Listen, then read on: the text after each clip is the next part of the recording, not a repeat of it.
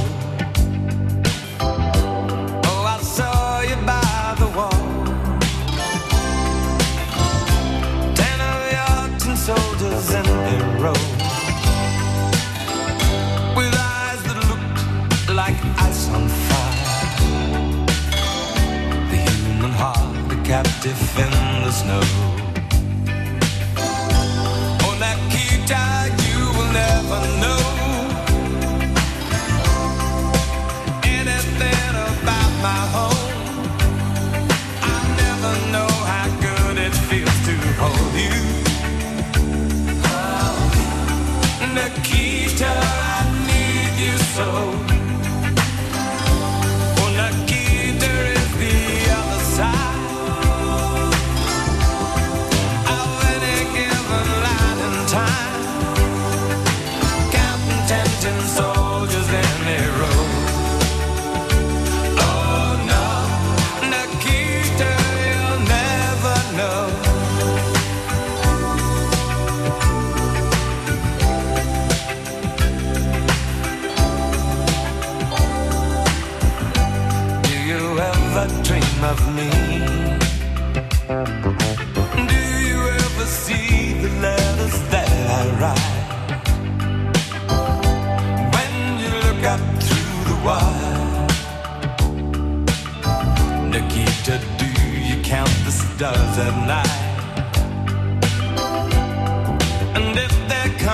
time.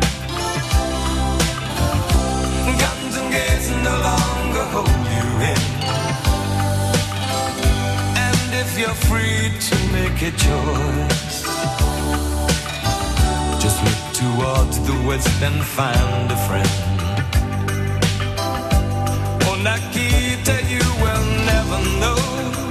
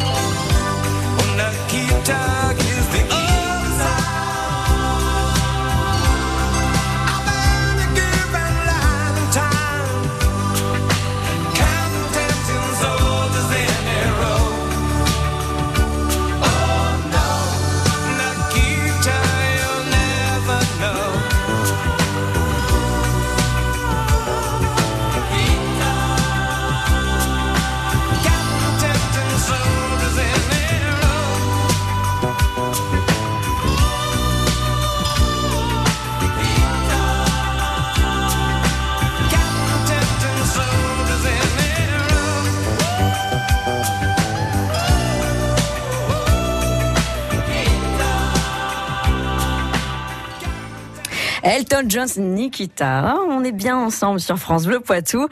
On retrouve Karine Duché dans les commerces de Poitiers à la recherche d'idées cadeaux pour les amateurs de jeux de société.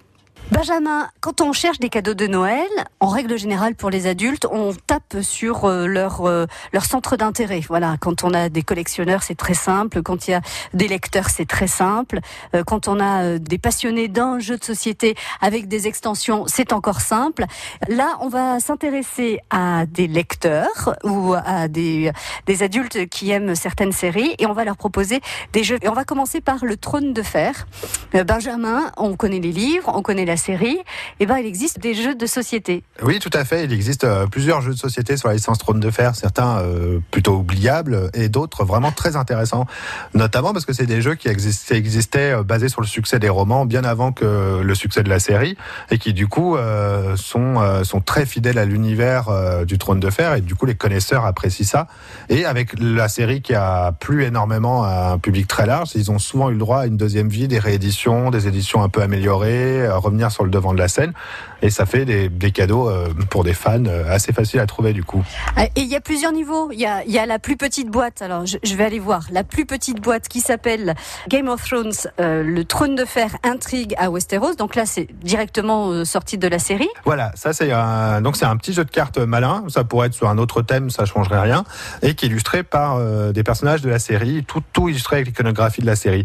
Et nous on aime bien parce que le jeu est très très bien, qu'on aime même si on n'aime pas la série, c'est facile à apprendre, ça se joue bien, il y a un petit côté addictif. Et si on apprécie la série, du coup ça rajoute une petite euh, une petite touche en plus quoi. Le but du jeu, en quelques mots? C'est un jeu de collection. On va essayer de faire des majorités dans différentes couleurs qui représentent les familles par un jeu d'échange de cartes avec les autres joueurs. Bon, un- en gros, un jeu des sept familles autour de Game of Thrones. On est vraiment sur quelque chose de très simple autour de Game of Thrones. Et oui, tout à fait. Voilà, donc ça c'est le premier jeu. On est sur un tarif de 12 euros à peu près.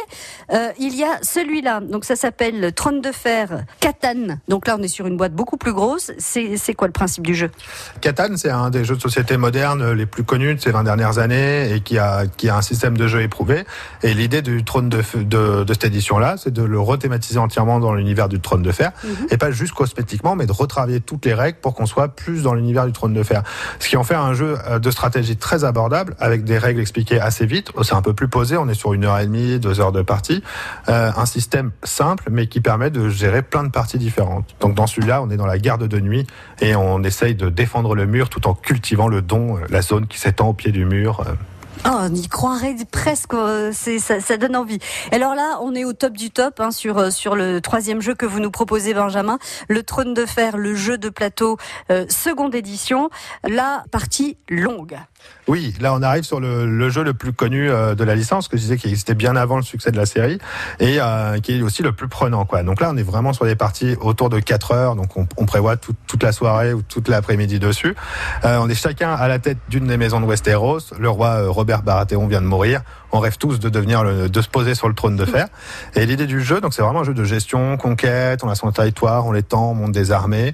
Euh, l'idée du jeu, c'est que moi tout seul, je ne peux pas euh, vaincre tout le plateau et conquérir le monde. Donc on passe beaucoup de temps à négocier des alliances avec les autres joueurs. Mais comme à la fin il y a qu'un seul vainqueur, au moment où ça nous arrange le plus, bah on les trahit euh, tout le temps. Donc faut pas jouer avec des gens susceptibles. Donc on passe des heures à mettre en place des plans qui, qui se voient anéantis par un joueur qui nous trahit au moment où on pense à lui faire confiance pour finalement perdre lui aussi à la fin. On, a vu des couples se déchirer, des amitiés euh, se terminer lamentablement à la fin de ce jeu. Non, je plaisante. Donc là, on est sur euh, quel tarif pour ce jeu-là? Donc lui il est à 60 euros. Et le jeu précédent? Il est à 80. Ça existe pour le Trône de Fer ou Games of Thrones, euh, ces jeux de société. Ça existe aussi sous d'autres licences, j'imagine, Benjamin. Oui, tout à fait. Aujourd'hui, nous, on essaye vraiment aussi de trouver les, les jeux à licence qui soient des très bons jeux au-delà de la licence. Mais du coup, si on a des, on a des jeux basés sur des mangas ou Star Wars ou des choses comme ça qu'on peut trouver facilement pour des fans. euh. Voilà, si vous avez, euh, vous êtes en manque de des cadeaux, et ben voilà, vous venez ici au labo de Merlin, rue euh, Bonseine à Poitiers. Vous discutez avec Benjamin. Euh, voilà, vous dites je viens faire un cadeau pour un fan de tel livre, telle série, et il vous trouvera le jeu qui convient bien. Merci beaucoup, Benjamin. Je vous souhaite un joyeux réveillon, un joyeux Noël, et puis on se retrouve un petit peu avant le Nouvel An. Avec plaisir, joyeux Noël.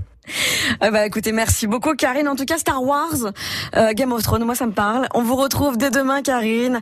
Euh, ne bougez pas, dans la prochaine demi-heure, Corentine Fest nous annoncera le programme télé. Bonne fête à tous avec France Bleu Poitou. Tous Tous les jours à 11h, c'est le moment de jouer sur France Bleu Poitou. Tentez votre chance au Poitou en jeu. Venez tester vos connaissances. Ah oui, c'est connu ça. Alors, est-ce la chèvre ou le grand blond avec une chaussure noire? Ben, moi, je, je parlais d'un blond, donc je pense que c'est le grand blond avec une chaussure noire. Et c'est gagné Et repartez avec plein de cadeaux. Le Poitou en jeu, demain à 11h. France Bleu et le Crédit Mutuel donnent le la à l'émission Prodige sur France 2. Après la demi-finale de Prodige, ils sont encore 9 jeunes virtuoses pour la grande finale, samedi 29 décembre sur France 2. Chant, danse et instruments, cette année plus que jamais, ils vont vous surprendre et vous émouvoir.